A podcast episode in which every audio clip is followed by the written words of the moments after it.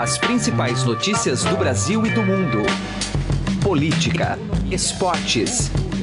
Informação com a credibilidade do maior jornal do país. Estadão Notícias.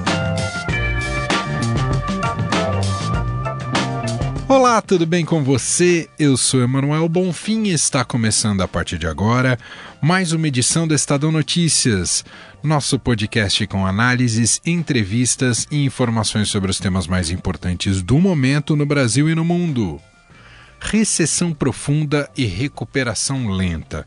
Este é o retrato atual da economia brasileira. Segundo o um estudo inédito da Fundação Getúlio Vargas, o patamar do PIB de 2014 só será alcançado em 2020, ou seja, serão ao menos quatro anos de crescimento abaixo do ideal. De acordo com a economista Silvia Matos, ouvida aqui pelo programa, e que coordenou este estudo, este será o período mais longo de retomada desde os anos 80. Entre as causas apontadas pela analista está a grave situação fiscal do país, que é um forte limitador para o governo na hora de buscar estímulos para a economia. A incerteza do cenário político-eleitoral também é outro complicador para uma recuperação mais robusta. Daqui a pouco vamos ouvir a entrevista completa.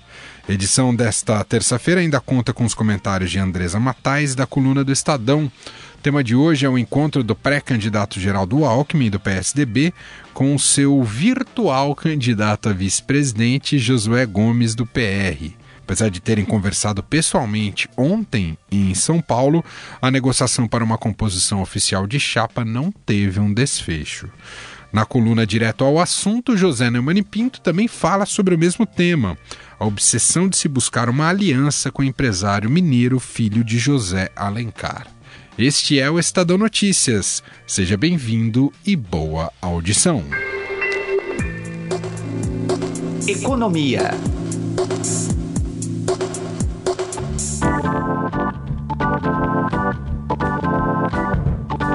O nosso assunto agora é economia e a situação do país e olhando para o futuro do país. Um estudo inédito da Fundação Getúlio Vargas, coordenado pela economista Silvia Matos, mostra que levaremos mais quatro anos, 16 trimestres, só em 2020, para voltar ao mesmo nível do PIB anterior à crise em 2014. Essa conta leva feita levando base também desde quando uh, o Brasil começou a se recuperar no início de 2017. A gente vai entender um pouco mais desse contexto conversando com a própria economista Silvia Matos. Tudo bem, professor? Obrigado por nos atender.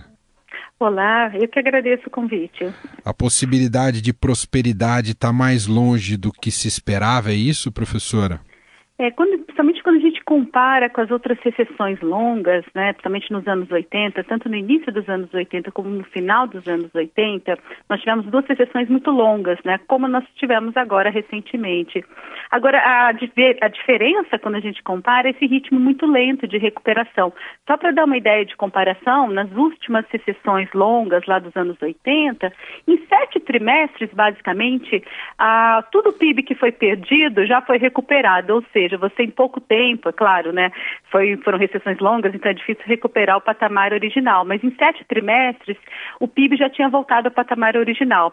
Nós já passamos cinco trimestres e nós recuperamos apenas praticamente um terço do que perdemos, né? Nós perdemos mais de 8% do PIB e até o momento, olhando até o primeiro trimestre desse ano, 2,7, ou seja, né, se a gente continuar nesse ritmo, um ritmo baixo, leva todo esse tempo, né? Porque esse ano a gente sabe, né, o crescimento ainda está muito baixo. Provavelmente o ano que vem, com todas as dificuldades, dificilmente a gente vai ter uma aceleração muito forte do crescimento. E, enfim, com diversos problemas que nós temos, é difícil imaginar que a gente vai recuperar rapidamente tudo que perdemos. Então, uma, é, não só uma recessão muito longa, mas também uma demora muito longa para recuperar tudo que perdemos. O cenário pode se agravar, professora, com o fato de ano que vem termos um novo presidente, aí não se sabe como é que esse presidente vai conduzir a política econômica brasileira? Olha, o risco sempre existe, infelizmente, né? Mas também tem riscos para os dois lados, né? Na nossa avaliação, eu acho que é um ano, vai ser um ano extremamente complicado, né? Do ponto de vista, né? De reformas relevantes para a economia, mas ao mesmo tempo tem um espaço, né? Se tudo der certo, tem um espaço para acelerar esse crescimento, né?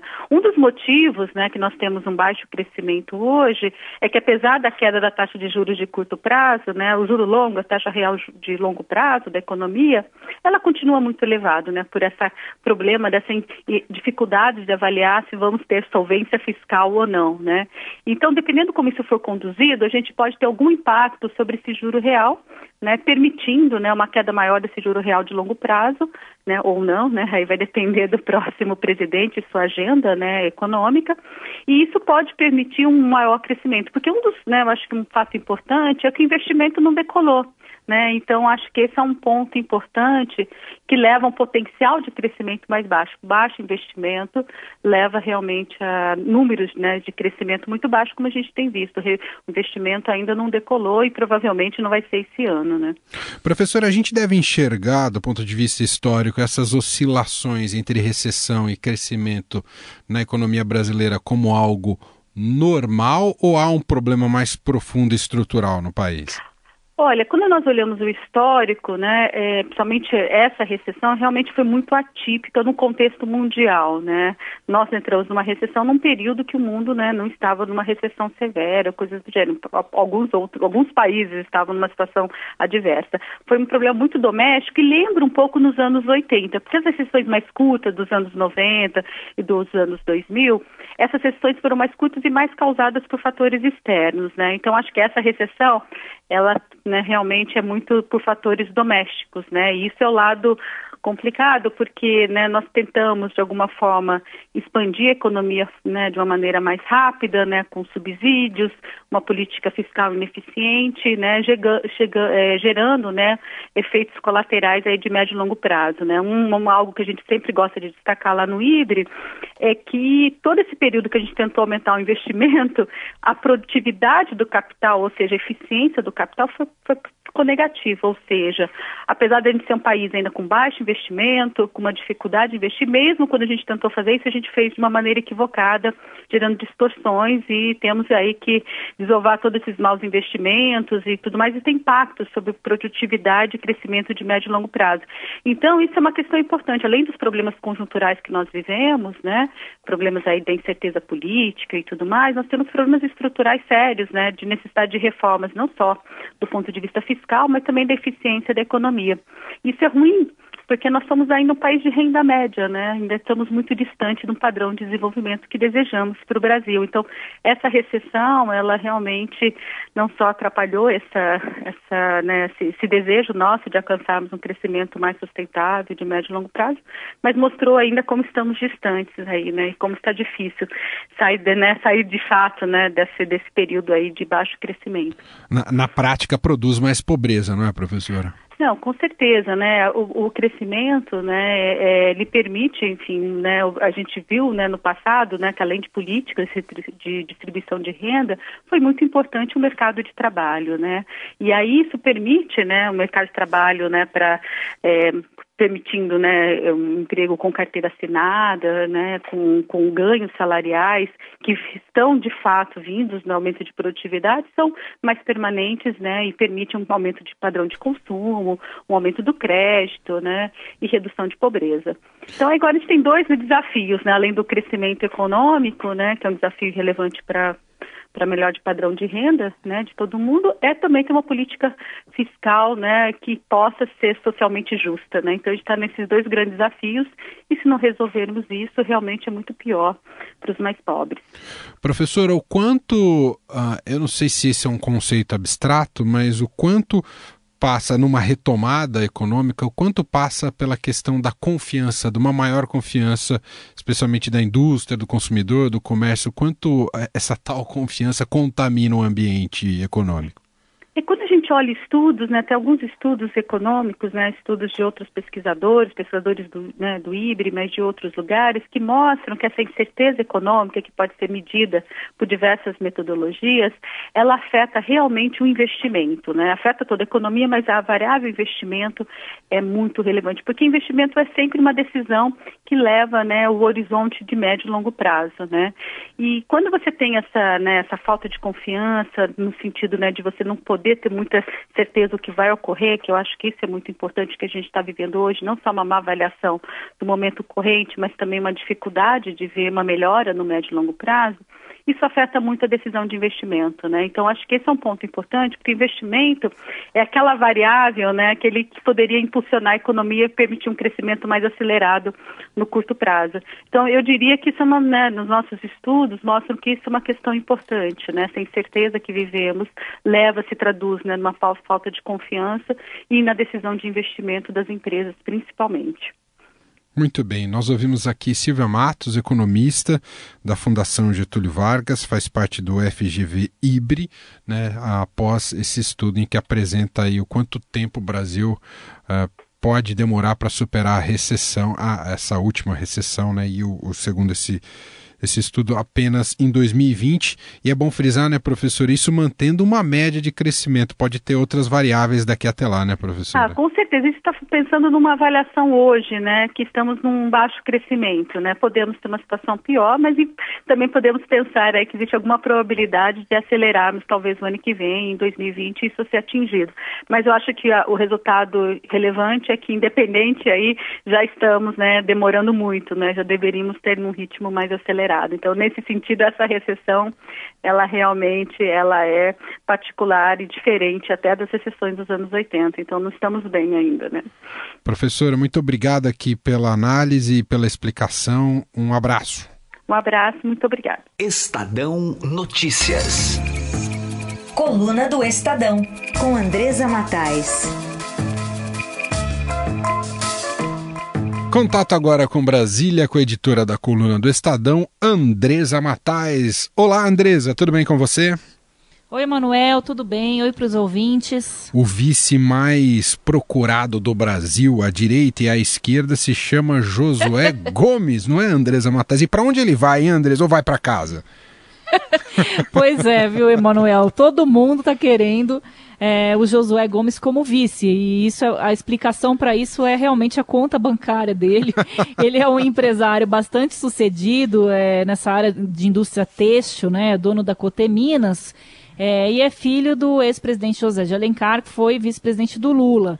É, mas esse fato, claro, coloca ele no jogo político. Mas o que faz com que se tenha uma cobiça com relação a ele é realmente o saldo bancário dele. A última vez que ele disputou uma eleição, é, acho que a primeira e última ao Senado, se eu não me engano, em 2010, ele, ele declarou para a Justiça Eleitoral um patrimônio de 90 milhões. Então, para você ver que o olho cresce, né, Emanuel? Nossa. Agora, ontem ele teve uma conversa com o Geraldo Alckmin, depois que o Centrão decidiu é, que vai apoiar a candidatura do Tucano ao Palácio do Planalto e apresentou o Josué Gomes é, como candidato a vice. Agora, pegou todo mundo de surpresa, que chegou lá na hora o noivo fugiu do casamento, né? Tá, tá que nem quadrilha mesmo, mas essa de festa junina.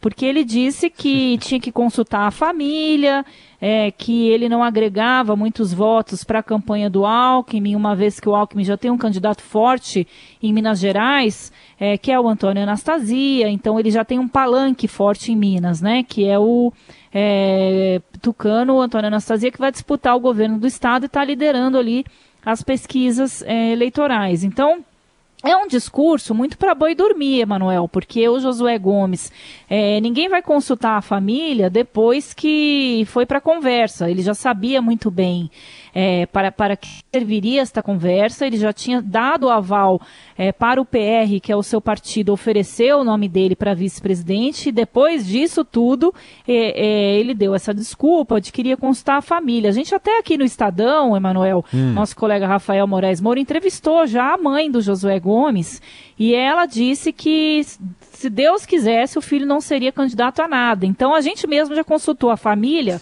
bem antes do Josué Gomes vir com essa desculpa e já demos uma resposta aí de que não, a família não quer que ele seja candidato a cargo nenhum, quer que ele fique lá tocando as empresas é, que ele herdou do pai. Então, eu, me pareceu assim um discurso bastante embromation para enrolar. É, o pessoal do Centrão já disse que na próxima semana, é, quando vai ser anunciado o casamento aí do grupo com o Geraldo Alckmin, é, pode ser que não se anuncie o nome do vice, então eles mesmos já estão considerando essa hipótese. É, o Alckmin tentou, de todas as formas, dobrar o Josué Gomes na conversa, foi por isso que ele não descartou de vez ali. É, mineiro, né, Manuel? Não conseguiu ele falar não e pronto.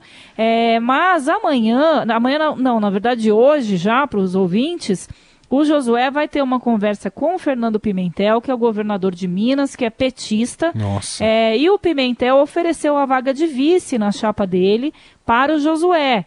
Então, há uma leitura também no meio político que pode ser que ele aceite ser vice do Pimentel e não vice do Alckmin. Então, ou que ele não tenha é, definido ainda com o Alckmin. É, para ouvir o Pimentel. Ele tem uma ligação com os petistas, afinal o pai foi vice-presidente do ex-presidente Lula e o PT já ofereceu inclusive a vaga de candidato à presidência da República, é, é, com a, é, a, vaga não, né? Que ele saísse como candidato à presidência da República e o PT apoiaria o nome dele, não lançaria é, ninguém é, no lugar do ex-presidente Lula. O candidato seria o Josué. É, isso não prosperou porque o próprio PR desconfiou dessa oferta, né? achou um pouco grande demais a oferta, ainda mais para um não político. e isso não andou, mas eu até é, fiz uma comparação ali ontem no Conexão Estadão, que era a mesma coisa se oferecer a presidência de uma empresa e a pessoa aceitar a vaga de estagiário. Não, aqui eu me sinto melhor. Mas é, depois a, a política está tão é, andando tão rápida, viu, Emanuel, que eu já estou achando que ele vai ficar com a vaga de estagiário. É, nessa, nesse país chamado Brasil, essa eleição realmente está bastante é até difícil da gente acompanhar, porque o Centrão estava fechando com o Ciro, de repente, num piscar de olhos, abandona o Ciro, vai para o Geraldo Alckmin, agora o Josué vai ser apresentado como vice, já fala que não quer a vaga de vice, mas vai conversar com o Pimentel. Então, haja coração, como diria lá o nosso querido Galvão Bueno, porque tá faltando Lexotana aqui em Brasília, viu, para acompanhar essa essa eleição. Essa é a Andresa Matais, editora da coluna do Estadão, conversando aqui com a gente no Estadão Notícias. Muito obrigado, viu, Andresa? Até a próxima. Até a próxima, um abraço. Estadão Notícias. Direto ao assunto, com José Neumann e Pinto.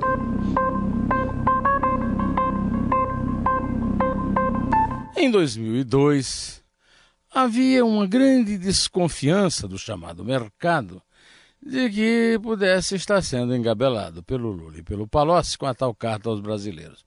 A solução para isso foi afumar um vice conveniente, o Zé de Alencar. Zé de Alencar passou a ser uma figura né, no orquidário lulista. Empresário, dimensões não tão grandes assim, e ao mesmo tempo evangélico, ou seja, dava um grande público para o candidato que terminou vencendo duas vezes, ainda teve no vice um herói nacional por um fato bem brasileiro, né? Teve um câncer, sobreviveu muito ao câncer e essa sobrevivência lhe deu assim o cacife de uma pessoa muito forte, muito poderosa.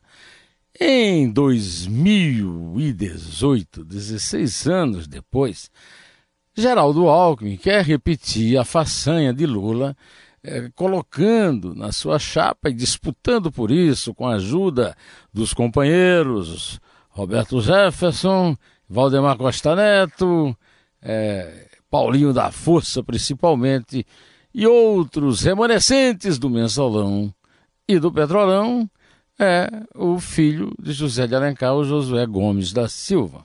Não tem o sobrenome do pai, mas é filho dele. O José, Josué Gomes da Silva é um empresário ainda menos importante do que o pai. E o Alckmin não estava precisando de um empresário em sua chapa, é, pelo visto, afinal de contas, ele sozinho bastaria para agradar o mercado. É mais uma dessas coisas esdrúxulas, esquisitas, que só acontecem no Brasil. Não misturem com jabuticaba, que é doce e gostoso. José Neumann e Pinto, direto ao assunto. O Estadão Notícias desta terça-feira vai ficando por aqui. Contou com a apresentação minha, Emanuel Bonfim, e produção de Gustavo Lopes. O diretor de jornalismo do Grupo Estado é João Fábio Caminoto. De segunda a sexta-feira, uma nova edição deste podcast é publicada. Tem tudo no blog Estadão Podcasts. Lembrando você que estamos presentes no Spotify e na Deezer. E para mandar o seu e-mail para a gente é podcast.estadão.com. Um abraço para você, uma excelente terça-feira e até mais. Estadão Notícias.